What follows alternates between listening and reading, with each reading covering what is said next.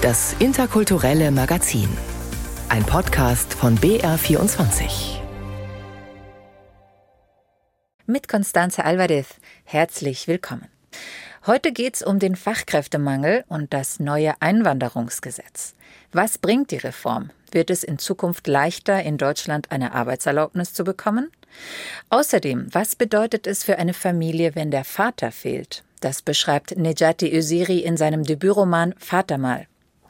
Wir gehen ins Sommerkino und schauen uns Griechenland oder der laufende Huhn an und empfehlen das White Ravens Festival für Kinder- und Jugendliteratur in unseren Kulturtipps der Woche.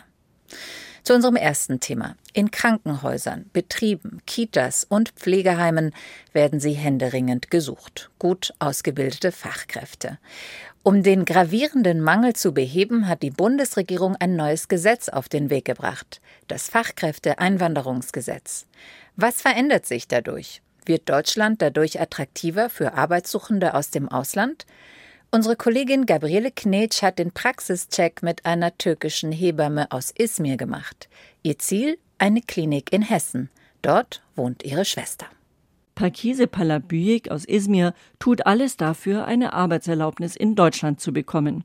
Sie besucht einen Deutschkurs, stellt Anträge auf Visum, Anerkennung ihres Abschlusses und Arbeitserlaubnis, schreibt Bewerbungen an Kliniken in Deutschland. Qualifiziert ist sie. In der Türkei habe ich vier Jahre lang einen Gesundheitsberuf als Hebamme gemacht. Dann äh, habe ich zwei Jahre lang eine Fernausbildung als Hebamme absolviert. Ich habe 32 Jahre lang gearbeitet. Hebamme ist in der Türkei ein Beruf, den man an einer Universität studiert. Aber der Abschluss ist in Deutschland nicht anerkannt. Und viel Unterstützung von Arbeitgeberseite hat Parkise Palabüyek bisher nicht bekommen. Die Recruiterin einer Klinik schickt ihr eine Liste mit Links zu Anerkennungsverfahren und die nötigen Auflagen. Den Anerkennungsbescheid aus Hessen, das Zertifikat in deutscher Sprache. Adressiert ist die E-Mail an Frau Packbück. Ich erinnere mich nicht mehr genau an den Nachnamen, schreibt sie. Die Personalerin schlägt der Hebamme eine Stelle als Krankenpflegehelferin vor. Wenn Sie sich ohne Anerkennung auf eine Arbeitsstelle als Krankenpflegehelferin bewerben möchten, müssen Sie eine dafür gültige Aufenthalts- und Arbeitserlaubnis haben und bereits sehr gut Deutsch sprechen. Ob es eine Arbeitserlaubnis als Krankenpflegehelferin schon gibt, weiß ich leider nicht. Im letzten Jahr war es noch nicht möglich. Parkise Palabüyik würde auch als Krankenpflegehelferin arbeiten, aber sie ist ja Hebamme. Sie will Aufenthalts- und Arbeitserlaubnis beschaffen. Nur wie? Zur Arbeitssuche nach Deutschland einreisen darf sie nicht, solange ihr Abschluss nicht anerkannt ist. Das bestätigt der Migrationsforscher Herbert Brücker vom Institut für Arbeitsmarkt und Berufsforschung in Nürnberg. Nach dem gegenwärtigen Recht ist das so, dass man für die Einreise zur Arbeitssuche auch schon einen anerkannten Berufsabschluss braucht. Einreise nur mit anerkanntem Berufsabschluss. Aber es gibt ja künftig ein neues Fachkräfteeinwanderungsgesetz. Wird für Parkise Palabüik alles einfacher? Zum Praxischeck kommen wir später. Bislang heißt es für die Hebamme vor allem Geduld, Geduld, Geduld. Geduld, Geduld, Geduld warten. Ich warte, ich warte. Äh, Geduld, Ihren Mailverkehr führt sie mit Kliniken, einem Regierungspräsidium, der Anerkennungsstelle für ihren Abschluss, dem Hessischen Landesamt für Gesundheit und Pflege und als wichtigste Adresse der deutschen Auslandsvertretung in der Türkei. Ich äh, habe für Visum im Dezember mich beworben, aber einen Termin geben mir im Mai. Ich habe gesprochen. Sie haben nicht Arbeitssuchenvisum mir geben. Arbeitsmarktforscher Herbert Brücker bestätigt die langen Wartezeiten bei den Auslandsvertretungen, gewissermaßen das Nadelöhr nach Deutschland. Das ist durchaus üblich bei den deutschen Auslandsvertretungen. Die sind noch überhaupt nicht eingestellt auf den großen Bedarf an äh, Fach- und anderen Arbeitskräften, den wir in Deutschland haben. Die Kapazitäten sind da viel zu gering, die Wartezeiten sind viel zu lang. Und dadurch verliert Deutschland natürlich an Wettbewerbsfähigkeit auf den internationalen Arbeitsmarkt. Ohne Visum aber kann Parkise nicht nach Deutschland einreisen, um eine Arbeit vor Ort zu suchen. Dafür braucht sie die Anerkennung ihres Berufsabschlusses. Der lässt jedoch auf sich warten. Meine Unterlagen und Diplom für Anerkennung nach Darmstadt geschickt. Im Oktober letztes Jahr. Vier bis fünf verschiedene Behörden sind an den Verfahren für ausländische Arbeitskräfte beteiligt. Minimum. Ganz sicher beteiligt sind die Auslandsvertretungen, also die Konsulate. Die Bundesagentur für Arbeit muss bei den meisten Berufen zustimmen, also sie ist auch beteiligt. Sie brauchen dann die Anerkennungsstellen, da gibt es eine zentrale Anerkennungsstelle, die leitet es dann weiter an die entsprechenden zuständigen Behörden. Aber das sind dann auch nochmal mehrere Stellen, durch die das geht.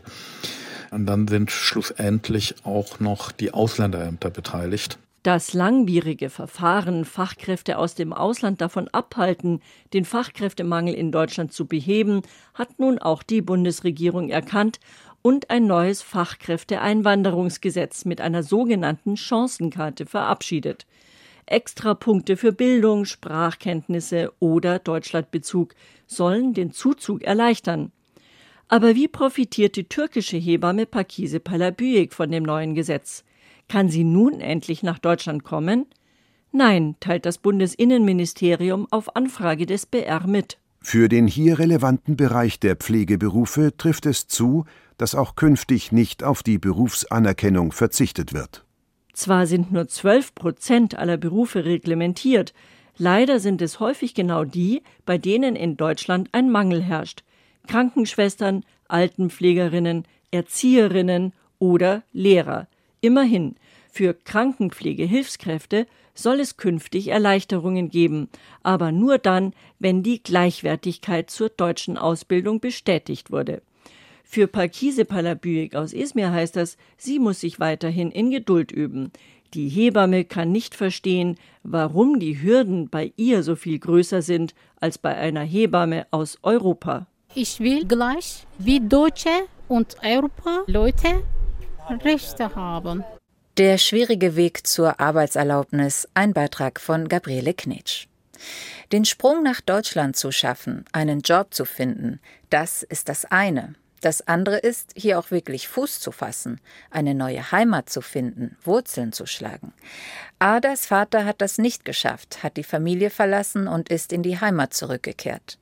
Sowohl Ada als auch der abwesende Vater sind die Protagonisten des Romans Vatermal von Nejati Öziri.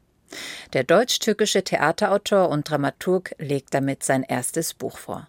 Es ist eine Vater-Sohn-Geschichte, die eine Leerstelle enthält und die auffühlende Schilderung einer Jugend im Ruhrgebiet der 90er Jahre. Roswitha Buchner hat Vater mal gelesen und mit Nejati Öziri gesprochen. Ich glaube, dass Geschichten, Traumata, Schmerz, dass sich all diese Sachen in den Körper einschreiben und dass sich unsere Körper das auf eine Art merken. Sagt Nejati Öziri. Auch die Hauptfiguren seines Erstlingsromans Vatermal arbeiten sich an diesem Schmerz und den Traumata in ihrer Familie ab. So frisst auch lang unterdrückter Schmerz den Körper seines Protagonisten Arda langsam von innen auf. Er liegt mit Organversagen im Krankenhaus seiner Heimatstadt im Ruhrgebiet und weiß nicht, wie lange er noch leben wird. Im Krankenhaus hat er viel Zeit zum Nachdenken. Seine Gedanken über seine unerfüllten Träume, seine zerrüttete Familie und die Trauer über den Vater, der die Familie einfach verlassen hat, schreibt Arda in Briefen an eben jenen unbekannten Vater nieder. Gefühle, die auch Ardas Mutter Ümran und seine Schwester Eileen kennen, die abwechselnd an seinem Bett sitzen. Die Mutter bekämpft die Sehnsucht nach ihrer unerfüllten Jugendliebe und die nagenden Sorgen um die Existenzsicherung der Familie mit Alkohol, die Schwester mit Aufsässigkeit. Mir geht es darum zu beschreiben, dass wir in einer Gesellschaft leben, die darauf ausgerichtet ist, dass in der Kernfamilie ein Vater da sind. Und was passiert eigentlich mit einer Familie, wenn der nicht mehr da ist? Und wie zerstört das auf eine Art oft auch Familien? Eben weil Väter die sind, die mehr verdienen. Und wenn der Mehrverdiener, jetzt mal so blöd gesprochen, weg ist, was bleibt dann übrig?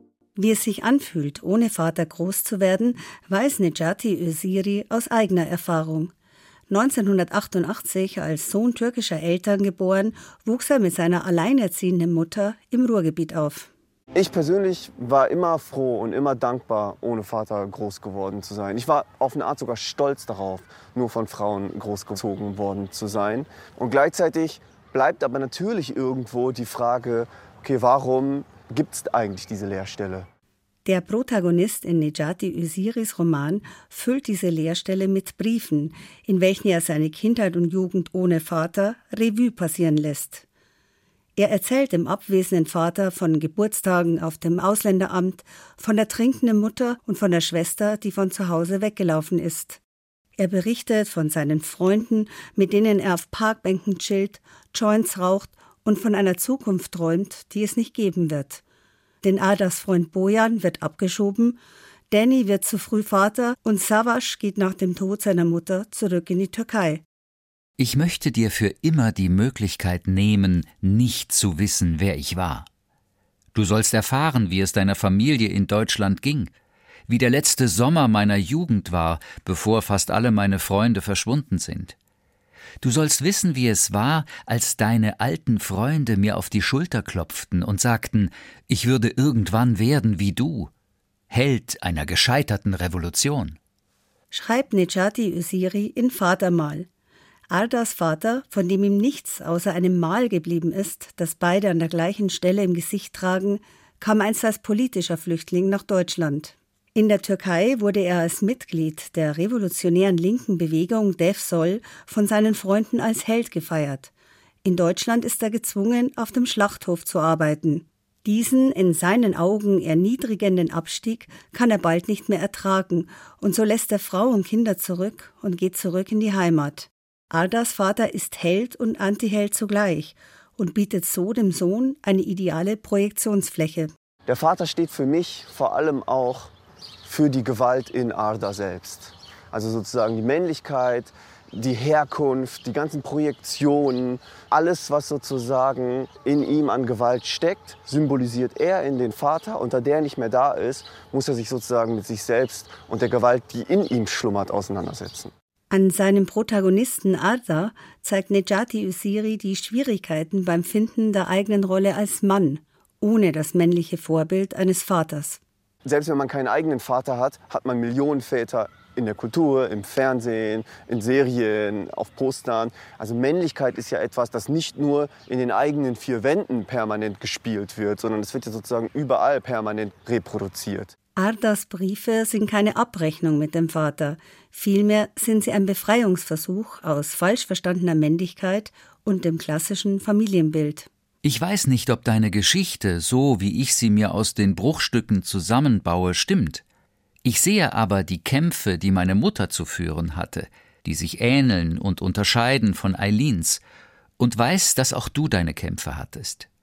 Und so, wie ich mir von Eileen wünsche, dass sie meiner Mutter verzeihen kann, so wünsche auch ich mir, dir am Ende verzeihen zu können. Endet Ardas letzter Brief an den unbekannten Vater. Mit unglaublicher Intensität beschreibt Nejati Usiri Gefühle wie Wut, Sehnsucht und Liebe in seinem Debüt Vatermal und wie es sich anfühlt, einen abwesenden Vater endgültig zu verlieren. Ich glaube, Mutter sein und auch Vater sein oder überhaupt Eltern zu sein, bedeutet, das Beste zu geben und trotzdem unverzeihliche Fehler zu machen. Und Kind zu sein bedeutet, permanent zu versuchen zu verzeihen. Das sagt Nejati Öziri. Sein Buch Vatermal erscheint am 27. Juli beim Klassenverlag. Roswitha Buchner hat das Buch vorgestellt. Um einen Vater auf Abwägen, aber in einem ganz anderen Ton geht es auch im Film Griechenland oder Der laufende Huhn. Eine Komödie, ein Sommer-Feelgood-Movie mit Thomas Stipsitz. Der beliebte österreichische Kabarettist verkörpert darin einen Hotelerben, den niemand so richtig ernst nimmt.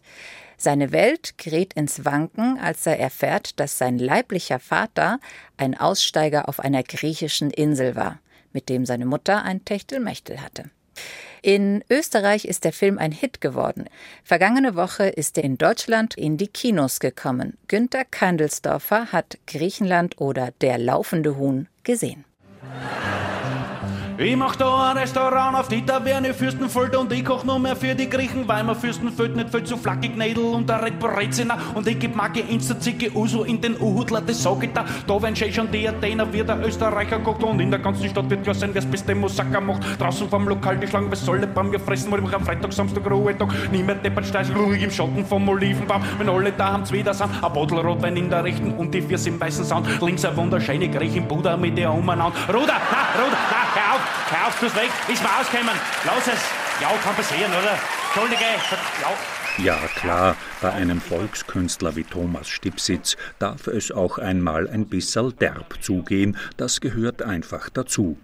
Aber im Grunde ist er ein ganz ein netter. Seiner Liebe zur Kultur der Hellenen hat Österreichs vielleicht populärster Komiker bereits vor eineinhalb Jahrzehnten in dem Kabarettprogramm Griechenland Ausdruck verliehen. Jetzt hat Stipsitz einen Film gleichen Titels nachgelegt. Kalispera! Willkommen auf Parathos! Ah, danke, ich kaufe nichts. Alles dabei. Vielen Dank. Als drehbuchschreibender Hauptdarsteller von Griechenland, Regie führen Claudia Jüptner-Jonstorf und Eva Spreizhofer, als Hauptdarsteller gibt Thomas Stipsitz ein tollpatschiges Mama-Burli aus Wiener Hotelierskreisen, das über Nacht ins Ägäische abhaut, um das Land der Griechen mit der Seele zu suchen und sich dabei, seinem leiblichen Vater hinterherforschend, selbst zu finden. Hier, die beste Olivenöl, die gibt.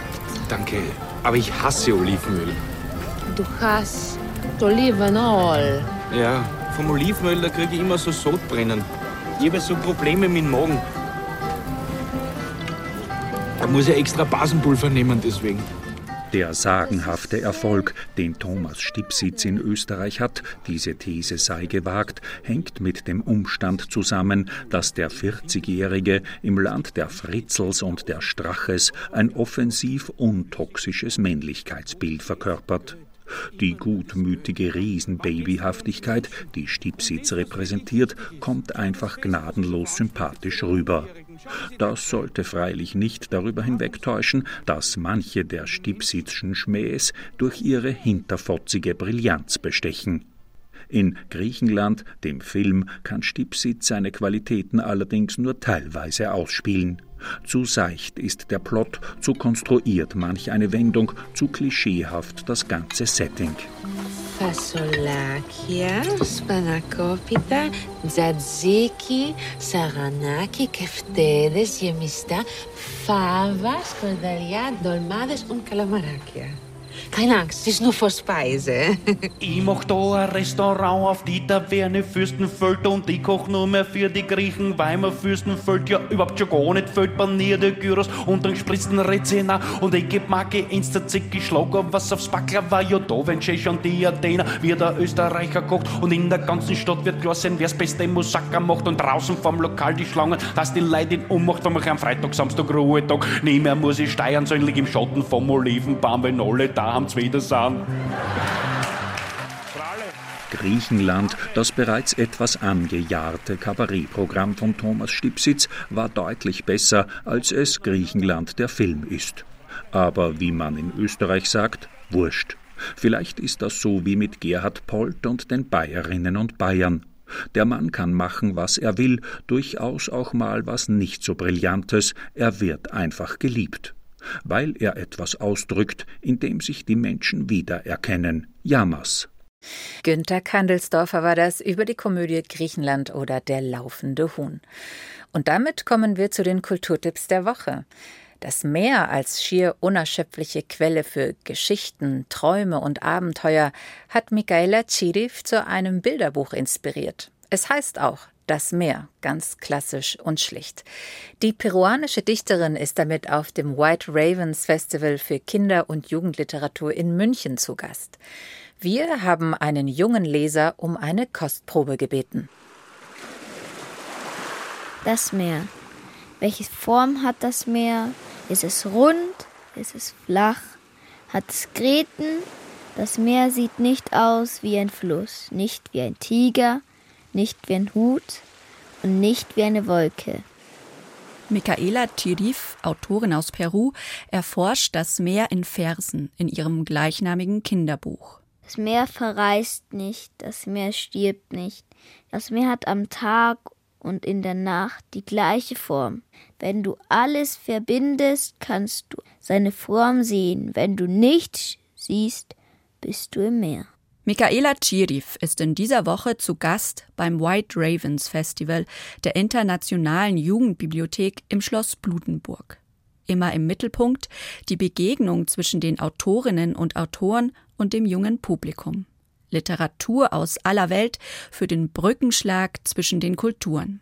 Wir haben in diesem Jahr zum White Ravens Festival 13 Autorinnen und Autoren aus zehn Ländern eingeladen sagt Christiane Rabe, Leiterin der Internationalen Jugendbibliothek in München. Und vielleicht ist das wirklich eine der Besonderheiten des Festivals, dass wir eine Bandbreite von Autorinnen und Autoren haben, die überall in der Welt schreiben und die sehr, sehr unterschiedliche Themen angehen, die aber auch hier in verschiedenen Sprachen auftreten werden. Wir haben aus Norwegen einen sehr witzigen, dort bekannten Kinderbuchautor Björn Röhrwig eingeladen, der mit Witzfantasie sehr, sehr nahe an Kindern im Alter von sechs bis acht Jahren erzählt. Darüber hinaus aus den Niederlanden einen Jugendbuchdramatiker, der aus dem Kindertheater kommt und deswegen ungeheuer spannend und zugespitzt Geschichten für Kinder erzählen kann. Simon van der Geest ist sein Name. Neben bekannten Autoren und Autorinnen treten aber auch literarische Neuentdeckungen auf. Start des White Ravens Festivals ist am heutigen Sonntag mit einem großen Familientag in der Blutenburg. Dann wird ab Montag ausgeschwirrt. Also wir haben Lesereisen durch ganz Bayern organisiert und die Autorinnen und Autoren werden an 65 Orten zu erleben sein. Das sind Schulen, das sind Bibliotheken, aber auch Naturparks. Ja, die Reise geht sogar in ein Gefängnis. Literarisch geht es ums Aufwachsen, seinen Platz unter anderen Menschen in der Natur finden. Das sei wie früher, wenn sich auch die Schreibweisen vieler Autorinnen und Autoren geändert hätten, meint Christiane Rabe. Die japanische Autorin Sho Korki, geboren in Hiroshima, thematisiert in diesem Jahr den Atombombenabwurf in ihrer Heimatstadt. Im Fokus soll aber ein anderer Blick auf die Welt stehen. Es sind heitere Geschichten, aber mit einem ernsten Untergrund. Wir werden natürlich nicht einfach die Augen zumachen vor dem, was in der Welt passiert, aber wir wollen doch zeigen, dass Literatur immer auch die Möglichkeit hat, Hoffnung zu geben, dass man einfach auch mal abdauern kann, Freude haben kann. Nämlich bei allem Schweren muss man diesem Leben immer auch Freude und Glück und Spannung abgewinnen. Das Programm findet sich auf der Homepage der Internationalen Jugendbibliothek oder unter wrfestival.de. Mit dem Wunsch, tausende Stimmen gegen rechts zu sammeln. Wir Münchner Omas gegen rechts. Wir rufen in München und Umgebung dazu auf, Botschaften an uns zu schicken. Was treibt die Omas gegen rechts der Regionalgruppe München und Süd an? Omas gegen Rechts setzen sich für eine lebendige Demokratie, für universelle Menschenrechte, soziale Gerechtigkeit und den Erhalt der ökologischen Vielfalt ein. Im Jahr 2021 hatten die Münchnerinnen ein halbes Jahr lang all ihre Energie in eine Kampagne gesetzt. Vor der Bundestagswahl sammelten sie tausende Unterschriften gegen den Rechtsruck. Trotz Anfeindungen und Bedrohungen. Wir halten zusammen und lassen uns nicht spalten. Die Dokumentation Nicht Schweigen von Manuela Serafim begleitete sie dabei. Der etwa einstündige No-Budget-Film über die Münchner Omas gegen Rechts wird am Dienstag, 18. Juli, in der Volkshochschule in München-Heidhausen erstmals gezeigt.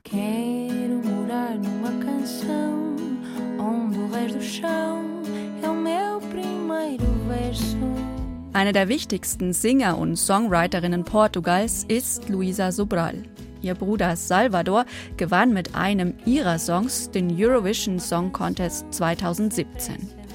Nun kommt die berühmte Portugiesin mit ihrem neuen Album Danzando nach Nürnberg.